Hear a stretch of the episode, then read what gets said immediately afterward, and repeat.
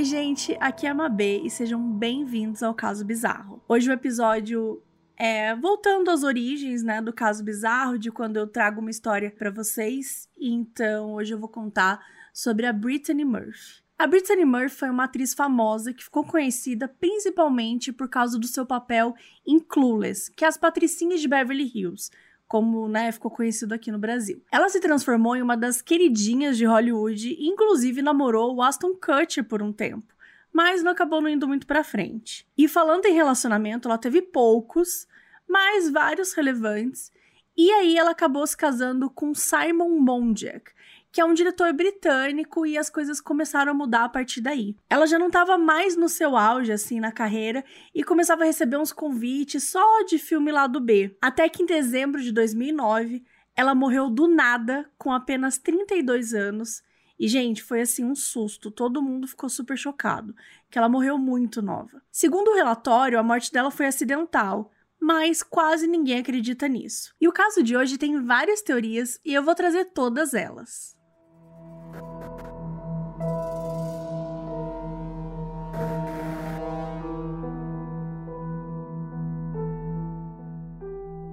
Fire Department 97, what's the address of the emergency? 1895 Rising Glen Road. What's the phone number you're calling from? Three. Tell me exactly what happened. Oh, somebody's passed out. Somebody what? Oh, somebody's, my daughter's passed out. She's, she's, they're doing, doing mouth to mouth. Please get Oh, here oh, quick, okay, please. okay. She's All right, we're going to. How old is your daughter? She's 30. Please She's hurry. 30.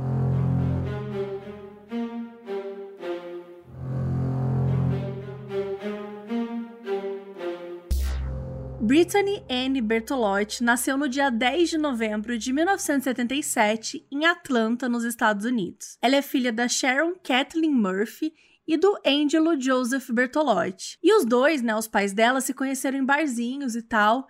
Só que o Ângelo, ele ia e saía da prisão. Então, assim, em algum momento, a Sharon, a mãe da Brittany, acabou ficando cansada e eles se divorciaram quando a Brittany tinha apenas dois anos de idade. Então ela viveu a vida toda com a mãe dela, não teve muito contato com o pai. Até porque, né, o Ângelo tava sempre preso e tudo mais. Daí a Sharon pegou a Brittany e elas foram para New Jersey. E desde criança, a Brittany falava que ela queria aparecer na TV. Ficava apontando, assim, falando que queria estar lá. E a mãe começou a levar para fazer algumas propagandas, participar de alguns casts e tal, até que ela começou a participar muito. E aí não teve jeito, elas mudaram para Los Angeles para Brittany seguir o sonho de ser atriz. E com apenas 9 anos, a Brittany conseguiu uma vaga no musical Os Miseráveis. Aos 14 anos, ela teve o seu primeiro trabalho em Hollywood. E de uma forma geral, ela foi participando de várias séries, como Blossom, Frasier, Power Five e Boy Meets World. Só que só em 1995 que a sua vida mudou. Aos 18 anos, ela conseguiu um dos papéis mais bem-sucedidos da sua carreira, a personagem Ty de As Patricinhas de Beverly Hills. E, gente, vamos lá, anos 90, né? Nesse filme, ela é amiga feia e gorda, entre muitas aspas, da garota loira e magra, que era interpretada pela Alicia Silverstone. Entre muitas aspas, gente, porque ela não era nem feia nem gorda, e essas duas coisas não são conectadas, né? Porque você pode ser gorda e linda, como eu, por exemplo. Mas enfim, a gente tá falando dos anos 90, e por causa disso a gente precisa explicar também o que que era a Alicia Silverstone nos anos 90. Ela também era uma atriz, né, famosa e tal, de Hollywood. Ela tinha participado de três clipes do Aerosmith, que foi Crying, Crazy e Amazing. Em Crazy, ela contracenou com a filha do vocalista, com a Liv Tyler, e fez umas cenas sensuais e tal, e o clipe explodiu, e ela foi apelidada de The Aerosmith Chick, seria tipo a gata Aerosmith, sabe? A, a garota da banda, alguma coisa assim. Quando saiu o filme As Patricinhas, né, de, de Beverly Hills, foi um hit e as pessoas ficaram completamente obcecadas com o filme, com a história. Eu, gente, eu lembro assim de eu assistindo esse filme pela primeira vez e uma cena muito marcante pra mim é da Alicia Silverstone, que ela escolhe as roupas dela pelo computador. E, gente, assistir isso em 1995, assim, uma coisa que não acontece hoje em dia, em 2021, é muito louco, né? Mas eu tinha essa isso pra mim, assim. Eu achava que no futuro a gente ia escolher nossa roupa pelo computador. Então, assim, era, era uma coisa muito louca esse filme, assim, o que eles o que eles fizeram mesmo com a mentalidade dos jovens, com as roupas que elas usavam, o jeito que elas falavam. Todo mundo queria ser ou fazer parte das meninas populares, né? Isso sempre foi uma coisa muito forte dos filmes americanos. E esse era um filme que trazia muito isso. Então as pessoas ficaram muito obcecadas na Alicia Silverstone. Ela virou meio que a namoradinha de Hollywood. E, gente, só dois anos depois, a Alicia fez o papel de Batgirl. E ela tava com alguns quilos a mais, gente. Foi tipo assim, muitos poucos quilos a mais. E a mídia batizou ela de Fat Girl, que seria tipo mulher gorda. Então, assim, durante os anos 90, ela foi indicada 40 vezes a mulher mais sexy. E ela também ganhou o título de terceira mulher mais sexy dos anos 90. E, gente, isso tudo ela tinha 19 anos. Pensa como é que é tudo isso na cabeça dela, como é que devia ser. Então, a atmosfera dos anos 90 era muito cruel com as mulheres. É, existia muito essa pressão sobre os corpos e sobre manter um padrão extremamente magro, é, cabelo liso, é, tu, tudo era muito padronizado, não tinha essa discussão que hoje a gente vê, que também não tá perfeita, mas a gente começa a ver sobre corpos diversos, sobre pessoas diversas de uma forma geral. Mas naquela época isso era completamente esmagado. A única coisa que importava era você ser magra, era você ter o, o padrão daqueles filmes americanos. E por que, que eu tô falando tudo isso sobre a Alicia, gente? Porque a Brittany vivia nessa mesma realidade, né? Enquanto a Alicia era a mulher dos sonhos, a Brittany era amiga gorda, ela era amiga feia, ela era amiga do cabelo enrolado, né? Ela era amiga que ninguém queria ficar, porque as pessoas queriam ficar com a Alicia. E se tudo isso provocou tantas coisas na cabeça da Alicia, que tinha 19 anos na época, imagina a Britney, que tinha só 17 anos quando participou do filme. Então, o filme, ele provocou um problema de autoimagem muito grande nela. E depois que a Britney morreu, muita gente contou que ela teve vários problemas de autoimagem desde aquela época, que ela sonhava em ser magra, que ela sentia que se ela fosse gorda, ela não ia conseguir fazer mais filme da, de Hollywood, né? Ela queria ser a protagonista das comédias românticas, ela não queria ser amiga gorda, ela não queria ser amiga feia. Ela precisava ser a protagonista. E ela sabia que, sendo do jeito que ela era, não ia rolar. Então, pouco tempo depois, a Britney emagreceu muito e pintou o cabelo de loiro. E ela acabou ficando muito no padrão Hollywood. E nessa época, também começaram os vários boatos de que ela era anoréxica, que ela usava droga para emagrecer, que ela estava doente, ela negava tudo. Então, assim, a mesma mídia que forçava o padrão de beleza foi a primeira a atacar as mulheres por atingi-las, né? Só que, assim, ela conseguiu o que queria. Ela finalmente tinha chegado no padrão de beleza Hollywood e ela começou a ser chamada para interpretar as protagonistas bonitas dos filmes. Nessa época, quem agenciava a carreira dela era a própria mãe, a Cheryl Murphy. Então elas também estavam sempre envolvidas na carreira, tal, elas tinham uma relação muito boa. E logo depois, a Britney fez vários filmes grandes. Ela fez Garota Interrompida em 1999, Refém do Silêncio e Os Garotos da Minha Vida em 2001. Em 2002, ela fez Eight Mile, que chama Rua das Ilusões, e tem até um boato de que ela teria namorado o Eminem durante as filmagens e tal, mas eles nunca assumiram nada. E um ano depois, em 2003, ela fez Recém-Casados, que foi uma comédia romântica com Aston Kutcher, que na época também era o queridinho de Hollywood e eles também namoraram. No mesmo ano, ela fez Uptown Girls e ela comprou uma mansão de 3,9 milhões de dólares, que tinha sido a casa da Britney Spears, que inclusive ela morou com Justin Timberlake. Mas, gente, guardem essa informação. Tem umas fontes que diz que a Britney comprou a casa da Britney em 2003 e tem fontes que diz que comprou em 2008. E assim, eu sei, tem uma grande diferença entre esses anos, mas a real é que não importa muito quando que ela comprou, o importante é guardar a informação sobre essa casa, que a gente vai explorá-la mais para frente.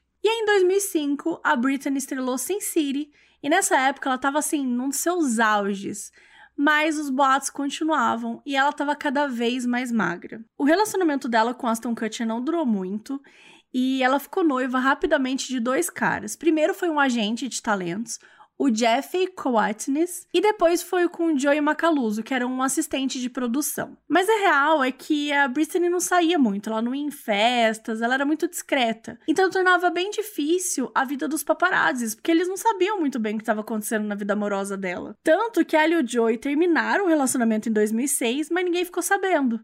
E aí, em abril de 2007, ela surgiu casada com um britânico chamado Simon Monjack, que ninguém nunca tinha ouvido falar. O relacionamento deles foi visto de uma forma muito estranha. Foi uma cerimônia bem discreta, ninguém nunca tinha visto eles juntos, e só descobriram que ela tinha casado porque em maio um paparazzi viu a aliança no, no dedo dela e tal, e ela tava junto com o Simon. Ele era sete anos mais velho que ela. E estava casando com uma das mais queridinhas atrizes de Hollywood e ninguém sabia muito sobre ele. Ele não era considerado bonito, sabe? Ele não era tipo um Aston Kutcher da vida. A mídia começou a especular quem que é esse homem, o que ele quer, ele quer o dinheiro dela, sabe? Umas coisas assim que não começaram a cavucar ali para tentar descobrir um pouco sobre ele.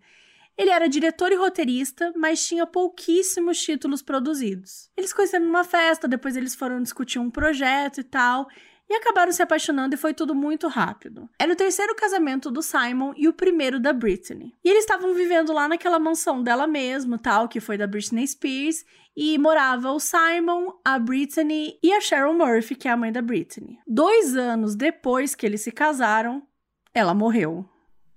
Fire Department 97, what's the address of the emergency? 1895 Rising Glen Road.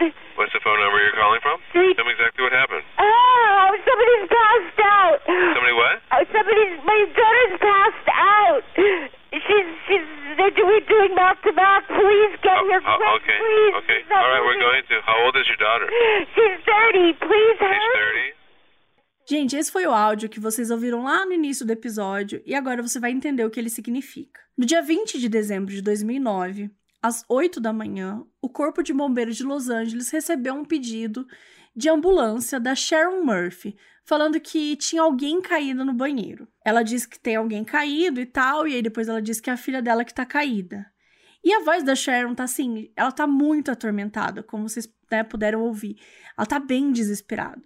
Enquanto a unidade não chega, o atendente continua conversando com ela, dando algumas instruções, pergunta qual é a idade da filha, aí ela conta que tem 30 anos, aí pergunta se tá respirando, a mãe diz que não. Então ele começa a dar algumas instruções, que era pra ajoelhar ao lado dela, né, e ver se tinha comido, vômito e tal, algo que pudesse estar tá impedindo ela de estar tá respirando. E aí a mãe conta que ela vomitou várias coisas, mas que era água e tal, que ela tava vomitando muita água. Quando os bombeiros chegaram, que foi super rápido, assim, bem, bem poucos minutos depois de ter ligado, eles encontraram a mãe dela e o marido da Britney, o Simon, que ele tava tentando reanimá-la e tal. Tava até com a mão no peito. Ele tinha tentado antes dar um banho nela, não rolou, não surtiu muito efeito. Aí a mãe ligou pra, pra emergência e foi acontecendo tudo isso. E os bombeiros, eles mediram os sinais vitais dela, mas, gente, a coisa tava muito feia. Só que eles conseguiram detectar um sinal bem fraquinho no pulso dela. Então, eles correram para a ambulância e ela foi transportada para o centro médico. Mas, infelizmente, não resolveu, porque, mesmo chegando no hospital, eles tentaram várias vezes, fazendo várias é, tentativas de reanimações e tal, e ela acabou não resistindo. E a sua morte foi declarada às 10h04 da manhã.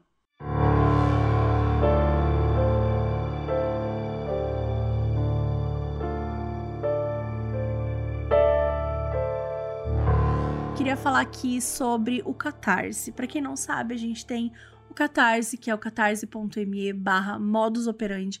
Lá vocês podem assinar, né? E os assinantes recebem episódios extras e a gente faz algumas lives por lá tal, que é a nossa forma de agradecer. E lembrando que se você assina, você tem direito a ouvir todos os episódios extras que já rolaram anteriormente. Então a gente disponibiliza todos os episódios para vocês, é bem tranquilo. E, gente, no dia 1 de outubro, a gente vai discutir sobre os dois filmes do caso da Suzane, que é A Menina que Matou os Pais e O Menino que Matou Meus Pais. Então, bora assistir o filme que vai estrear dia 24 de setembro. E aí a gente vai deixar aí um tempinho para vocês. No dia 1 de outubro, a gente vai fazer essa live só para os assinantes pra gente conversar sobre esses filmes, sobre é, o que se a gente curtiu ou não. Enfim, discutir um pouco mais sobre esse caso. Que tem também episódio aqui no podcast, se você ainda não ouviu. Eu não lembro o número, mas tem. Então pode buscar lá e ouvir e relembrar um pouco sobre essa história. Aproveitando para dizer que o episódio extra do Jay Simpson ainda não saiu, tá, gente? Acabou atrasando porque, como tudo que a gente tá fazendo do Jay Simpson, esse ficou um pouquinho mais parrudinho. Mas vai rolar, podem ficar tranquilos, já já a gente solta.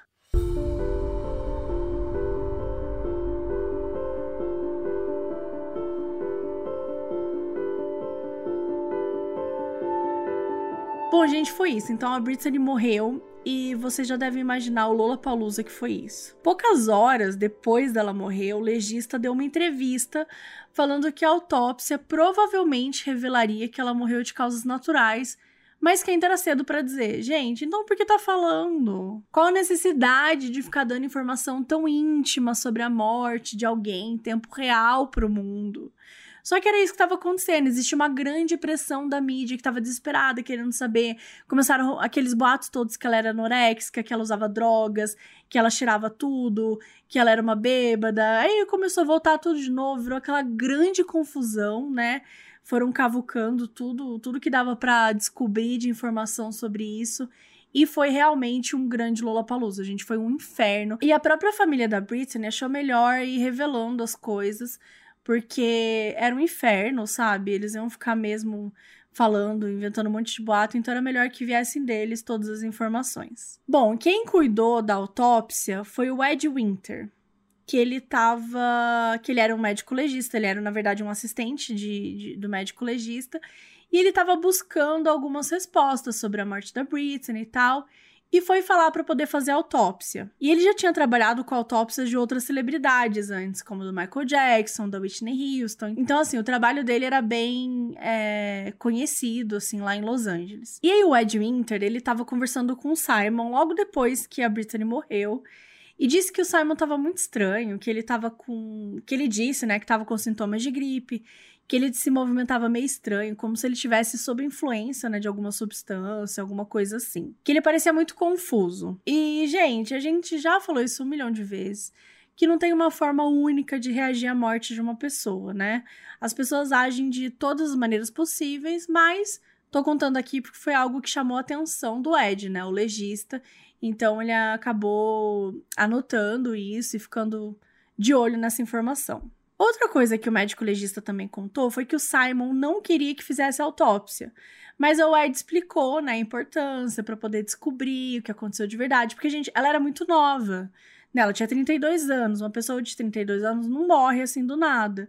Né? Uma pessoa que era saudável, aparentemente. Então, assim, precisavam de explicações, né? Ainda mais dela ser famosa, claro que tudo potencializou muito mais. Então o médico legista ele queria muito fazer autópsia, mas ele falou que, olha, vocês podem apresentar alguma medida judicial e tal para impedir a autópsia, mas a família acabou não fazendo e decidiram seguir mesmo com a autópsia. Eu até fiquei pensando nisso, gente, porque acho que a nossa mentalidade mudou um pouco, né, hoje com o Covid. Porque a gente tem visto pessoas jovens sofrendo, né, bastante, às vezes perdendo porcentagem de pulmão e até morrendo. Então, assim, é muito doido pensar que a gente talvez não vá mais achar um absurdo uma pessoa de 32 anos morrendo de pneumonia, porque é triste, né? Diz muito sobre o momento que a gente tá vivendo. Então, assim, era super chocante que a Britney, tão nova, tinha morrido. E o Ed, né, o legista, e a polícia tal, eles vasculharam a casa para buscar evidências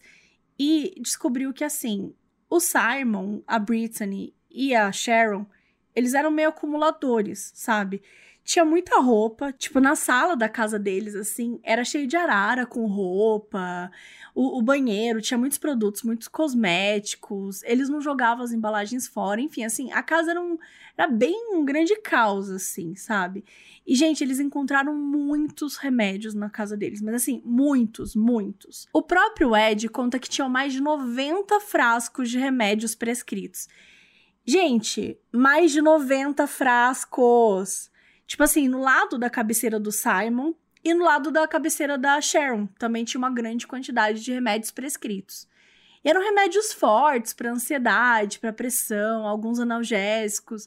Isso chocou muito, né, a polícia e o legista. No dia seguinte da morte, o Simon, ele deu uma entrevista, né, para a revista People e disse que antes de morrer, que a Britney ficou o dia todo na cama, que ela estava doente. Ele também contou que a Britney tinha sopro no coração que é uma doença que foi diagnosticada muito tempo atrás, que causava fadiga, tontura e batimentos cardíacos irregulares, mas que não era fatal. E que os médicos dela tinham dito isso, que não era fatal, que era meio improvável que ela fosse morrer disso e tal. E que ela estava sofrendo de laringite, que ela tratou com chá de ervas, gengibre e limão. E segundo o marido, ela tomava remédio, né, à base de ervas, tal, que não acelerava o coração Então, assim, dos remédios que ela tava tomando tal, não tinha nada que pudesse colocá-la em perigo, sabe? E que os remédios na casa deles era tudo prescrito por médicos ou xarope pra tosse. Negou de novo que ela era anoréxica. Negou que morreu de overdose, que isso foi uma coisa que saiu muito assim.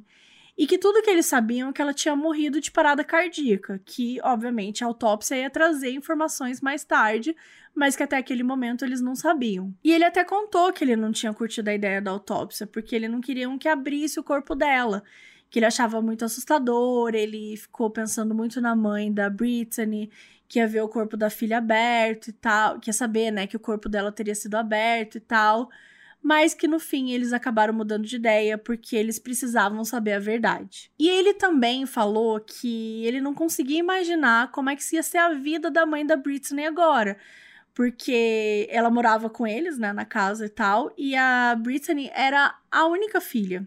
E que ela estava muito destruída, que isso ia acabar com a vida dela. Ela era agente, né, da própria filha. Então, assim, toda a vida pessoal, a vida profissional dela estava muito em volta da filha, né? Então, foi um momento muito pesado e o Simon contou um pouco sobre isso também é, na televisão. Bom, a autópsia ia demorar uns dois meses para concluir e eles precisavam enterrar o corpo. E o enterro aconteceu no Natal de 2009, numa cerimônia que foi só para os mais próximos, assim, os amigos bem próximos mesmo, e para a família. E o Simon fez uma homenagem, falou como eles eram almas gêmeas, ele ficou super emocionado, chorou em vários momentos, contou que eles eram melhores amigos. E a família mandou um comunicado para a imprensa. Abre aspas. Brittany era uma pessoa incrivelmente amorosa e apaixonada e uma artista em toda a sua essência. Cantava, atuava, dançava. Uma luz brilhante que iluminou o mundo está apagada para sempre, mas viverá nos corações daquele que Brittany tocou.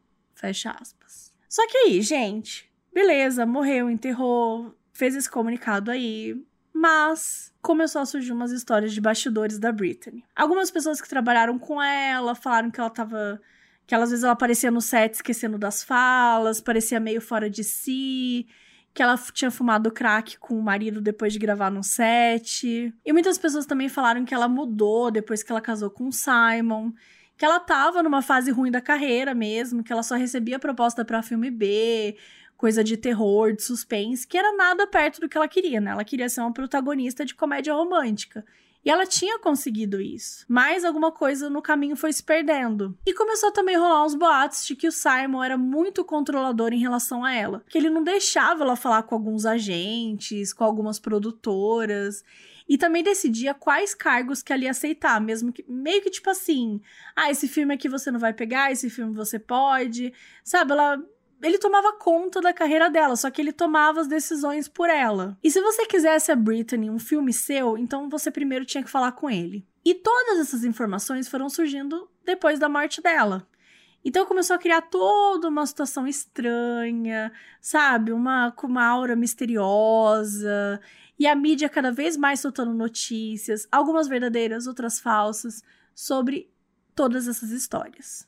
E, gente, então assim, a autópsia ainda não ia chegar, ia demorar muito, mas alguns segredos do Simon Mon Jack estavam aí rolando a solta. A mídia abriu total essa porteira aí, sabe? Eles abriram essa porteira, eles chutaram essa porta. Eles falaram: não, a gente vai agora destruir a reputação deste homem. Apenas um dia depois da morte da Brittany, saiu uma matéria que o Simon devia 50 mil dólares para a primeira esposa dele, por causa de um acordo de divórcio e tal e que ela tinha levado ele para julgamento em 2007. E também surgiu o boato de que ele teria casado com a Brittany muito rápido, porque o visto do Simon ia expirar naquele ano, né, gente? Lembra, ele era britânico, então ele não estava legalmente nos Estados Unidos. E três meses antes deles se casarem, o Simon, inclusive, passou nove dias na prisão e ele foi deportado por funcionários da migração e tal, porque ele não tinha o direito de estar nos Estados Unidos. Mas amigos da Brittany disseram, né, nessa época, que ela chegou a comentar que o Simon tinha sido sequestrado e não preso e que ela teve que pagar um resgate. Mas, gente, quando os boatos começaram a explodir, ninguém esperava. Ninguém esperava que a coisa ia piorar. Então, assim, vamos voltar no tempo aqui, porque apesar disso, né, tudo que eu tô contando ter acontecido antes do casamento deles, foi só por causa da morte da Britney que tudo isso começou a surgir. Então, vocês sabem como é que a mídia é, né, gente? Quando quer cavucar, quando quer desenterrar histórias, eles conseguem de tudo. Então, a casa caiu demais pro Simon Monjack.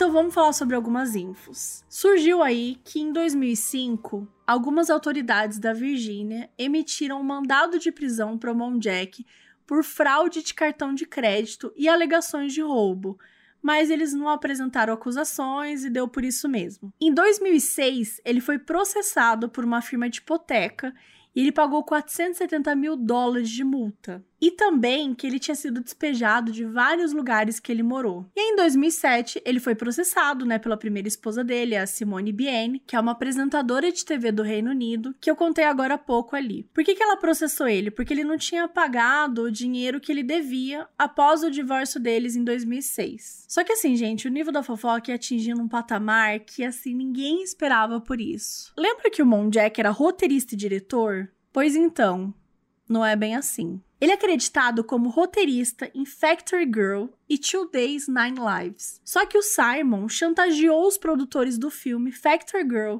dizendo que eles roubaram o roteiro dele pro filme. E aí a produção tinha dois caminhos: ou brigar na justiça para dizer, ó, oh, esse cara tá doido, não roubamos nada, nananã. E enquanto isso, né, o filme ia ficar bloqueado, ia ficar em stand-by, ou acreditá-lo no filme. Porque ele meio que tava chantageando eles, dizendo: Ó, oh, vou processar, mas se vocês me acreditarem como como roteirista e tal, por mim tudo bem. Então, gente, a produção do filme resolveu acreditar o Simon Monjack pra ele parar de encher o saco. Gente, sério, o cara chantageou, que porra foi essa? Enfim, e o diretor de Factory Girl quase tinha escalado a Britney para um papel no filme. E eles eram meio conhecidos, meio amigos e tal. Inclusive, ele tinha alertado ela sobre o Mon Jack. Disse que ele era um cara estranho. Gente, quando eu falo Mon Jack aqui, é o Simon Mon Jack, o marido da Britney, tá? Que eu chamei ele de Simon, eu chamei de Mon Jack mas é o mesmo homem. E aí o diretor do Factory Girl tal, ele falou pra Britney, ó, oh, você tem certeza que você vai casar com ele? Porque ele é um cara meio estranho. E ela ficou super puta e eles meio que tretaram. E aí quando rolou toda essa coisa do Factory Girl e tal, que ele colocou o nome, o cara meio que ficou puto e ele chegou a fazer um post dizendo que o crédito no IMDb era uma farsa. E aí a Brittany ligou para ele de madrugada, chorando, implorou para ele excluir o post. E aí, por conta de amizade e tal com ela, ele acabou resolvendo excluir. E a real, gente, é que o Simon ele era um vigarista. Alguém que extorquia dinheiro, que controlava a vida e a mente da Brittany, deixando ela isolada do mundo exterior, em uma casa com mais de 90 frascos de remédio. E assim, os três moravam na casa, a Brittany, a Sharon e o Simon. E eles mal saíam de lá. O assédio da mídia, ele era muito pesado para Brittany. Ela tinha ansiedade, assim, ela teve vários problemas psicológicos por causa disso. Mas aos olhos de muitas pessoas, eles eram estranhos, né? Porque ficavam só na casa, não iam para festas, não faziam nada. Então, assim, a mídia estava soltando aquelas informações todas, não importava a história já estava desenhada. Então não demorou muito para que as pessoas começassem a pensar que o marido dela, o Simon Monjack, estava envolvido na morte da Britney. E é claro que ele também não ajudou, né, gente? Porque assim, quando dava entrevista, ele falava umas coisas estranhas. Ele deu muita entrevista, sabe? Muito pouco tempo depois. Tem uma entrevista que ele abriu a casa, tal, mostrou o banheiro onde ela morreu, com os produtos dela ainda, sabe? Mostrou, tipo, a bancada do banheiro cheia de produto, de cosmético. Tipo, ainda tava lá, sabe? Mó tempão depois que ela morreu. Assim, muito estranho mostrou o quarto, sabe? Umas coisas super íntimas. Ele mostrou a sala, que, gente, a sala de verdade. Quando eu falo que a sala tava cheia de arara, tipo, não é que tinha três, quatro, cinco. É a sala cheia de arara. Não tem móveis na sala. Só tem arara cheia de roupa. E aí tinha, ele começa a mostrar assim: ah, isso aqui é Louis Vuitton, isso aqui é Chanel fica mostrando umas blusinhas. Mostra que eles são meio acumuladores, sabe? É uma sensação, uma energia muito ruim. E aí, no meio dessa entrevista, ele aparece tocando piano com fumando um charuto. Tipo assim, cara, o que tá acontecendo, sabe? A própria mãe do Simon, depois de uma entrevista, né? Dizendo que assim, não entendeu por que, que ele deu essa entrevista, que foi super estranha. Mas tá, então essa energia que a gente tá é, tendo nesses meses aí depois da morte da Britney. Muita história surgindo, muita informação, fake news também, porque isso surgia de monte. É, muita informação sobre o Simon Jack, as pessoas começando a duvidar dele, as pessoas não gostavam dele, aquela energia estranha surgindo. E aí, no dia 3 de fevereiro de 2010, finalmente a autópsia chegou. E nessa data, gente, a polícia ainda estava investigando a morte, só que eles não suspeitavam de nenhum crime. E a causa imediata da morte da Britney foi pneumonia. Mostra lá outras condições que né, contribuíram, mas que não são relacionadas à causa da morte imediata, que era deficiência de ferro, anemia e intoxicação de diversos tipos de remédios. No dia que a Brittany morreu, ela tinha ingerido um antidepressivo, um medicamento anticonvulsionante, um inflamatório, um dos beta-bloqueadores do Monjack e vicoprofeno para dores menstruais. Então, assim, foi estranho, porque acharam muito remédio, e ela usava tanto, né? Tinha 90 frascos na casa dele, que achavam que isso tinha sido a razão, né, da morte dela, que poderia ter sido uma overdose, coisas do tipo. Mas não era, no fim não era, ela morreu por causa de pneumonia. E por que, ela estava tomando tanto remédio assim? Ela tinha sofrido um acidente de carro uns anos atrás, que inclusive ela quase morreu, e ela tomava uns remédios para dores crônicas por causa disso. E ela também tinha sopro no coração, então ela tomava remédio para isso. E ela teve uns episódios de convulsionamento no set de Eight Mile, que foi aquele filme que ela fez e tal com Eminem. E por causa disso, ela tomava medicamento anticonvulsionante. Então, assim, tinha uma explicação para todos esses remédios. Não tinha explicação para ela ter tomado um remédio do Monjack, né? Isso não, fazia tanto sentido. Mas foi aquela, foi aquela coisa de se automedicar para tentar melhorar da falta de ar que ela estava sentindo, da, de que ela estava doente uns dias atrás. Mas por fim foi isso, gente. A morte dela foi dada como acidental. Segundo o legista, o Ed Winter, o corpo dela estava muito fragilizado. E se ela estava doente, ela tinha que ter ido ao médico, em vez de ficar se medicando em casa, com aquele monte de remédios e tal. E que se ela tivesse buscado ajuda antes, ela poderia ter tido mais chances de lutar contra esse problema. E, gente, por mais chocante que fosse desse resultado da pneumonia, as pessoas continuavam achando o Simon, assim, meio culpado, achavam que ele tinha alguma coisa a ver com isso, era muito estranho. Quanto mais entrevista ele dava, mais estranho ele parecia. Só que não deu pra transformar ele em culpado por muito tempo. Porque aconteceu algo que ninguém esperava. No dia 23 de maio de 2010, o Simon acordou de madrugada passando mal, sentiu falta de ar e caiu no chão. E simplesmente morreu. Igualzinho a Brittany Murphy.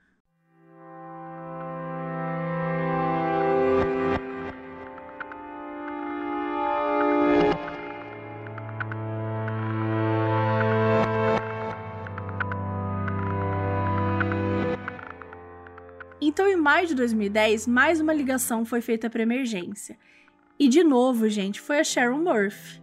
E dessa vez ela dizia que o genro dela estava sem respirar, que ele estava na cama e tal, sem respirar. E aí o cara até tentou dar alguma instrução para ela, para colocar ele no, no, no, chão e tudo mais, mas ela falou que ele era muito pesado, ela não ia conseguir mover ele. Mas a emergência chegou super rapidinho e eles tentaram achar o pulso e nada e ele morreu ali no chão do próprio quarto. E o mesmo médico legista chegou lá e dessa vez ele achou uns remédios diferentes. Porque na cabeceira que antes era da Brittany Murphy, né? Agora tinha uns remédios, tinha algumas coisas, uns itens pessoais da Sharon Murphy. Ou seja, a mãe da Brittany estava dormindo na cama com o genro. Aparentemente, né? E aí, quando o médico foi falar com ela, ela confessou, ela contou que sim, que eles dormiam juntos mesmo, mas não era nada sexual, assim, sabe? Eles estavam dormindo na mesma cama, porque eles estavam sofrendo muito com a perda da Britney e tal, e sei lá, começaram a se ajudar e estavam lá dormindo juntos. Gente, isso é uma das coisas que mais chama atenção nesse caso, porque muita gente achou isso estranho. Como assim você tá dormindo com seu próprio genro na, na cama da sua filha que morreu e nananã? Acharam toda a situação super estranha e tal. A própria mãe do Simon deu uma entrevista depois falando que ela não acredita que o Simon e a mãe tiveram nenhuma relação e tal, porque ele só curtia mulheres novas, bonitas. Ah, foi bem babaquinha, sabe? Meio que falando que a Sharon é, Murphy não era, não era nova nem bonita e tal. Então rolou essa morte, né? O Simon ele era mais velho, ele tinha sobrepeso, ele tinha algumas comorbidades. Então a galera não achou estranho ele morrer. Só que quando saiu o resultado da autópsia, viram que ele morreu da mesma coisa que a Britney. E, gente, se a morte da Britney foi cercada de mistério o tempo todo, quando o ex-marido dela morre menos de cinco meses depois, pelo mesmo motivo, na mesma casa, aí a coisa começa a tomar proporções gigantescas. Os médicos legistas, né, que cuidaram do caso, eles dizem até hoje que eles têm certeza que o caso está encerrado, que ambos morreram de forma acidental, que não foram envenenados nem nada. Mas duas pessoas dividindo a mesma casa e mortas em uma diferença de cinco meses é um prato cheio, né, para a teoria de conspiração que foram criadas. E agora é sobre isso que a gente vai falar.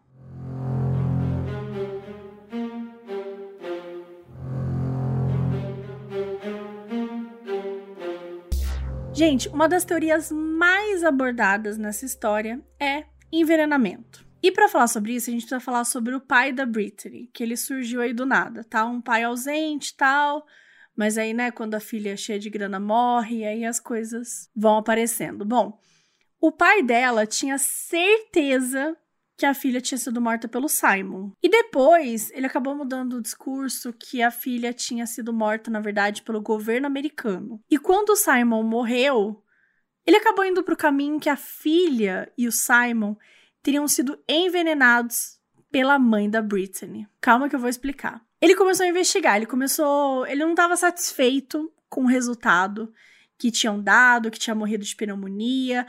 Aí depois que o Simon morreu também, ele achou muito estranho. Então ele começou a lá dar umas pesquisadas dele, começou a se organizar e tal. E segundo as pesquisas dele, os estudos que ele foi se aprofundando e tal, uma pessoa que tinha sido envenenada por arsênico poderia morrer de anemia que era uma das causas, né, da, da Britney lá. Não, não foi a causa que ela morreu propriamente, mas, como o próprio médico legista tinha falado, essas outras coisas que tinham acontecido com ela ajudaram o corpo dela a estar tá mais enfraquecido, mais fragilizado. Então, na cabeça do pai da Brittany, o Angelo Bertolotti, ele tinha certeza, certeza que envolveu algum arsênico, que era envenenamento. E ele conseguiu o direito na justiça de pegar uma amostra de mechas do cabelo da filha. E ele mandou para um laboratório examinar. Quando o laboratório voltou, eles encontraram vários tipos de metais no cabelo dela, que podia ser sim de arsênico, mas que segundo o legista, os níveis de metal também poderia ser por causa da tintura do cabelo da Britney. Então assim, gente, não tinha uma uma amostra, uma evidência mesmo, sabe? Era só assim, aquelas coisas meio, ah, achei isso aqui, pesquisei sobre isso aqui, o laboratório investigou, mas nem tinha tanta mecha assim, não foi uma grande análise, sabe? Então. Mas ele queria, ele queria exumar o corpo da Britney e fazer mais testes. Só que a mãe da Britney não deixou. E aí o pai começou a falar que ela que tinha envenenado a filha. Primeiro ele meio que jogava assim no ar, ah, alguém tá envenenando ela. E aí, do nada, ele começou a acusar mesmo, assim. E o escritório dos legistas, aqueles que cuidaram lá do caso, desde o do, do início, né? Porque o mesmo médico legista que examinou o corpo da Brittany foi o que examinou o corpo do Simon.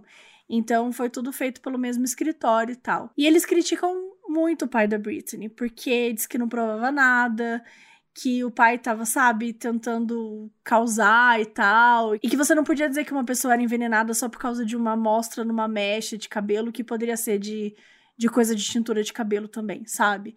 Mas o pai ficava lá causando tal. Ele sempre dava um jeito de dizer que a Sharon Murphy estava envolvida nisso. Ah, é importante falar aqui também que uns meses antes da Britney morrer, ela mudou o testamento dela e ela deixou tudo para a mãe dela o marido dela não ia ganhar nada, ela tinha deixado tudo para a mãe dela. Então o pai dela não ia ganhar nada, não ia receber nada. Então, assim, existia um, um motivo pro pai estar tá tão interessado nisso, né? Alguma coisa ele queria ter, assim. E em 2017 ele acabou desistindo de continuar falando sobre isso, de, na verdade, de lutar para tentar exumar o corpo e tudo mais. Tinha passado muitos anos. E em 2019 ele morreu. Só que é isso, gente. Ele nunca foi um pai de verdade pra Brittany, ele era um pai super ausente. A gente não dá para saber o que é verdade, o que é querer fama, o que é querer ganhar dinheiro, então é tudo muito confuso. A segunda teoria é mortos pelo governo americano. E, gente, essa teoria é muito bem elaborada, então, assim, deixa eu organizar. Em 2013, começou a sair uma série de alegações lá do pai da Britney, o Angelo Bertolotti. E ele falou que acreditava que ela tinha sido envenenada e que tinha sido envenenada pelo governo americano.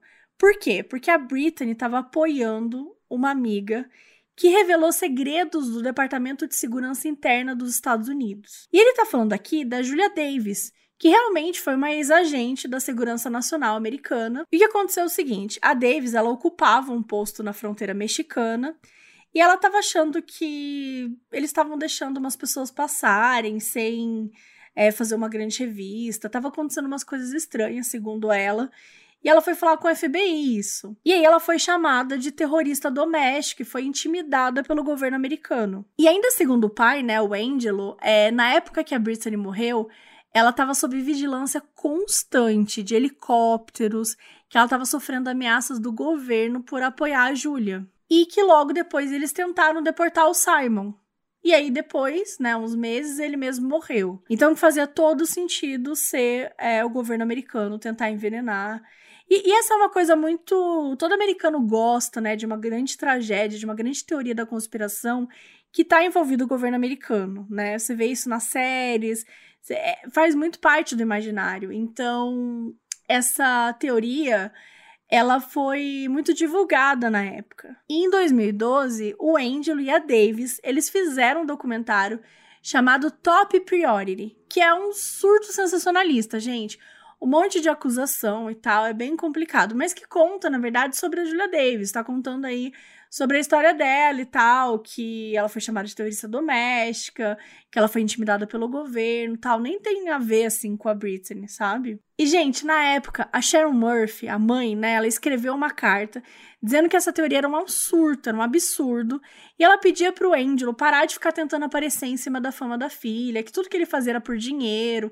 enfim, rolava assim altas brigas dos dois. A terceira teoria é de que ela tinha adquirido essa bactéria e, né, o que causou a pneumonia e tal, em Porto Rico.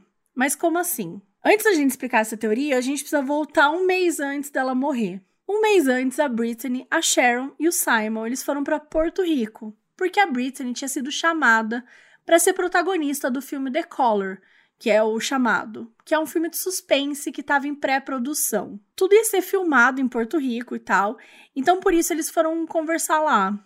E com apenas um dia no set de filmagem, a Brittany Murphy foi expulsa do filme.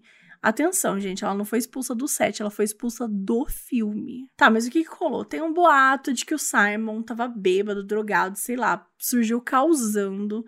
E a produção começou a tretar e tal, a Britney ficou puta e meio que resultou nisso aí. Não dá para saber muito bem o que aconteceu. O que eles disseram na época foi que eles tinham tido diferenças criativas é, em relação ao que eles queriam e que aí o projeto não foi para frente, as baboseiras de tudo. E ela foi substituída pela Vitória do Crepúsculo, aquela primeira vampirona lá do, do primeiro filme. Que eu esqueci o nome da, da atriz, desculpa. Mas, gente, eles estavam em Porto Rico, né?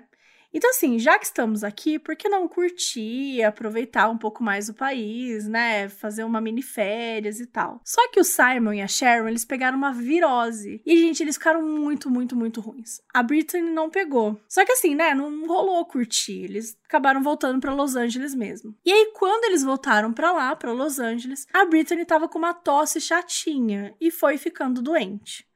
E ela fez o que muitas pessoas fazem, que é absurdamente errado, né? Ela ficou se automedicando. Quando rolou a morte do Simon, aí eles especularam e tal, se tinha a ver com a virose que eles tinham tido na viagem, porque foi pouquíssimo tempo depois, né? Mas não foi, gente, era pneumonia mesmo, enfim. E uma curiosidade: o Porto Rico hoje é considerado um estado dos Estados Unidos é o 51 primeiro, 50 que fala?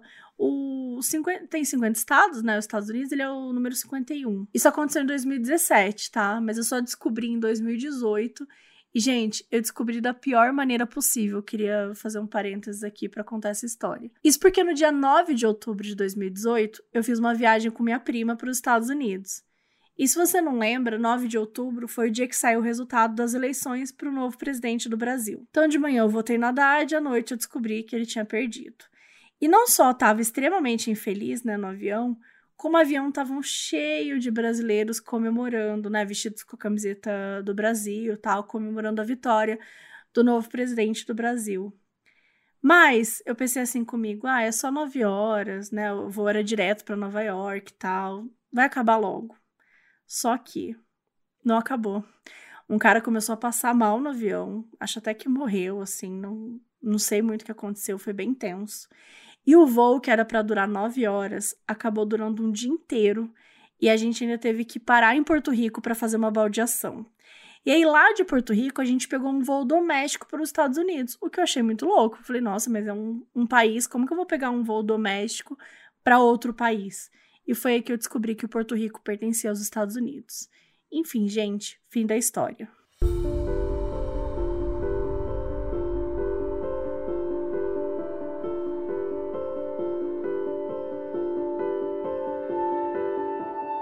A próxima teoria, gente, é a culpa da mãe, né? A famosa culpa da mãe. O Simon Monjack, ele também foi encontrado por Sharon Murphy, né? A mãe da Brittany, que também tinha encontrado a filha morta e tal, no mesmo lugar, poucos meses antes.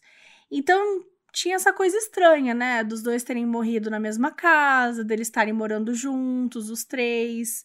E Poderia ter sido a mãe que fez alguma coisa. O próprio pai da Brittany sempre falava sobre isso, né? Deixando claro que achava que ela era culpada pela morte. Quer dizer, né? Ele foi jogando a culpa em várias pessoas ao longo do caminho, mas em algum momento ele foi focou na mãe e, e, e continuou nisso. Mas existe sim a ideia de que a mãe poderia estar por trás dessas mortes. Afinal de contas, ela ganhou muito dinheiro com isso, né? Porque meses antes, a Brittany, né, deixou todo o dinheiro para a mãe e tal. Além do mais, os três viviam na casa, numa dinâmica que muita gente considerava esquisita, porque eles ficavam em casa há muito tempo e tal. Tem até uma teoria que não é muito aprofundada, mas que fala que o Simon, na verdade, namorava a mãe que, e não a filha. E aí, assim, várias coisas ajudaram isso, até o lance de quando eles estavam dormindo juntos, logo depois que a Brittany morreu.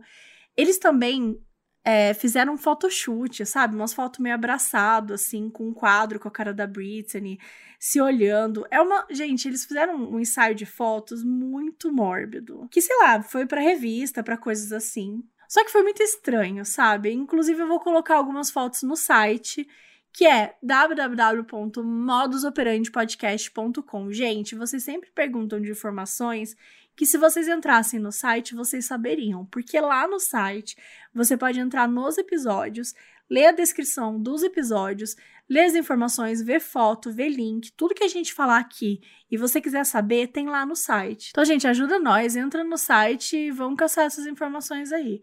E vão olhar essas fotos dos dois porque é estranha pra caramba. E eu vou colocar umas outras fotos também desse caso, vou colocar a foto da casa, enfim. Aproveitem. Mas, voltando aqui um pouco, é estranho aí esse ensaio de fotos que eles fizeram. Enquanto a polícia investigava a morte do Simon, eles encontraram no computador, né, do, do Monjack, alguns registros de transferência eletrônica super altas para alguns advogados e para duas mulheres na Europa. Então, aparentemente, o Simon tinha dois filhos secretos fora dos casamentos. E aí tem algumas conversas sobre a mãe ter matado os dois para ficar com dinheiro e não ficar nada pro Simon. Sabe? Só que assim, não tem nenhuma evidência, nenhum motivo muito específico. As duas tinham uma relação boa. Mas até hoje rola muita especulação sobre essa teoria. Próxima teoria, gente. Essa se chama mofo tóxico. No fim de 2010, o Departamento de Saúde Pública do Condado de Los Angeles disse que ia dar uma estudada na casa. E aí criou uma teoria sobre um tal de mofo tóxico. Essa teoria é muitas vezes chamada de toxic mold, porque mold em inglês, né, significa mofo e toxic é tóxico. Mas eu achava que usavam toxic por causa da música da Britney, porque a casa era dela e tal. Mas na real não era por causa disso, não, gente. Achavam que realmente tinha um, um mofo tóxico ali. Mas enfim, tinha rolado essa informação que o Departamento de Saúde Pública ia investigar e tal. E a mãe da Britney na época ficou puta, disse que ninguém tinha pedido para ela para inspecionar a casa em busca de mofo e tal. E assim, ficou meio que por isso mesmo.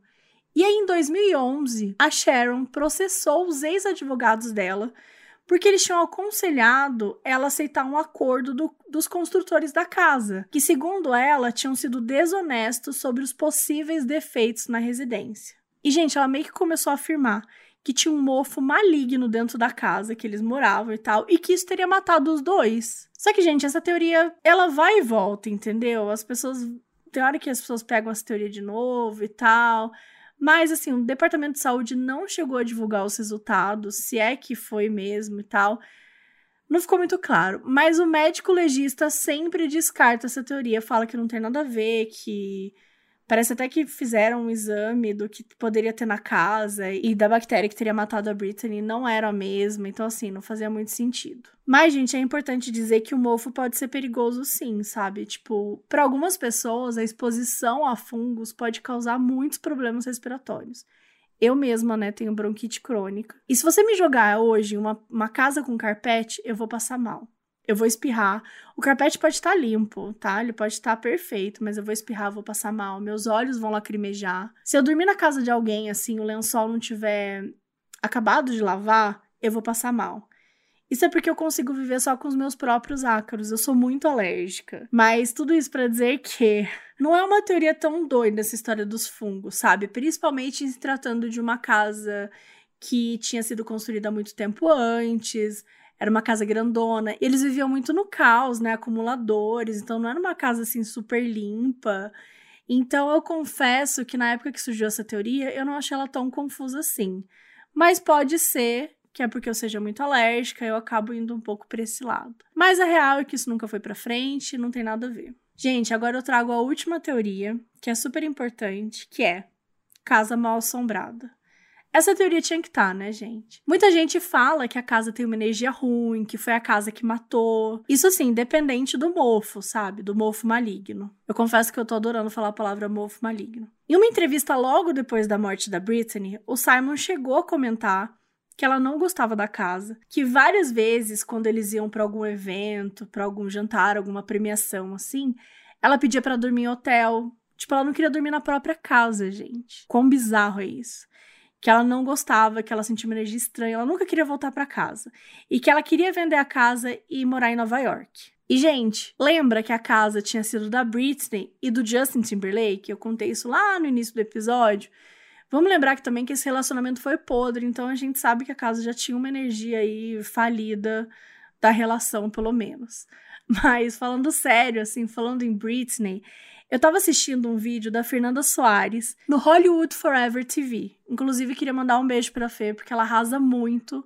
Eu gosto muito dela, gosto muito dos conteúdos dela. Inclusive, ela é muito didática, ela é muito boa contando tal. Então, eu super recomendo também vocês assistirem os vídeos dela. E ela tem um vídeo sobre contando, né, a história da Britney Murphy que eu achei muito legal. E eu quis assistir o vídeo para ver como que ela abordou o caso, tal, até para ver se a gente tinha abordado é, coisas parecidas. E, e ela citou uma coisa, gente, que eu não sabia, mas que eu, pre eu precisava trazer para esse roteiro. Então, obrigada, Fer, porque eu tinha, tive que adicionar isso no roteiro. Que é o seguinte: na época que a Britney e o Justin moravam juntos, eles gastaram 21 mil dólares fazendo vasos sanitários com a cara de cada um. Então, assim, no banheiro dele tinha a cara da Britney Spears no vaso, e no dela tinha a cara do Justin Timberlake. Isso acrescenta algo pra história? Não. Mas eu, particularmente, gostaria de um vaso sanitário com a cara da Britney. Então tive que trazer aqui para vocês. Inclusive, gente, aproveitando mais uma vez, no site vai ter um monte de fotos da mansão, que hoje ela foi toda reconstruída e ela é muito, mas muito linda. E aí vocês me dizem se vocês morariam ou não. Eu não, mas eu gostaria de ir num churrasco lá e tal. Tá, mas e quando a Britney morou lá, rolou alguma coisa? E a resposta é sim, rolou. Pelo menos é o que diz uma ex-maquiadora da Britney Spears. No dia 24 de fevereiro desse ano de 2021, no podcast We Need to Talk About Britney, né? Nós precisamos falar sobre a Britney. A Juliane Kay, que é uma ex-maquiadora da Britney, contou que a Britney passou por uma experiência sobrenatural na mansão. I had my friend do Reiki healing on her. Like he had come up and I guess she had a crazy partying weekend and needed to relax. I he left. She swears to God that they're like it, he opened some spirit portal or something, and these bad spirits had come in, and it was like a male and a female, and they were trying to like push her down the stairs or something crazy. It was so bad that she left. She went to the Casa del Mar Hotel to stay there and never went back to that house again. She was so like, and she goes, Yeah, I know you're gonna think I'm crazy. I'm not crazy. I know what I saw. I know, I know what I felt, blah, blah, blah, blah, blah. And I was like, No, I believe in that shit too. So I didn't what didn't really weird me out that much. But um she was very persistent about it and she put her house on the market. And guess who bought that house? Who? And died in it? Brittany Murphy. E o que ela disse foi o seguinte: a Juliane mandou um amigo fazer uns reiki e tal na Britney, porque ela queria relaxar, ela tinha ido numas festas, foi, sei lá, um final de semana doidão e ela tava exausta. E o reiki é uma técnica japonesa, né, que consiste em fazer uma limpeza energética no ambiente, para deixar tudo numa vibe, em paz e tal. E também tem a ver com alinhar os centros de energia do corpo, né? Tudo tem a ver com essa coisa do equilíbrio energético. Até aí tudo bem. Mas meio que deu ruim no reiki. E a Britney disse que o amigo dela abriu um portal doido e entrou um monte de espírito ruim na casa. E que eles queriam jogar a Britney para baixo da escada. E a, a, maquiadora contando, gente, é muito louco, porque ela conta que a Britney falou assim: Ó, oh, eu sei que, eu devo estar parecendo louca, mas eu tô falando a verdade. Eu não quero nem saber, foda-se essa casa. E, gente, a Britney saiu de casa, foi para um hotel e nunca mais voltou.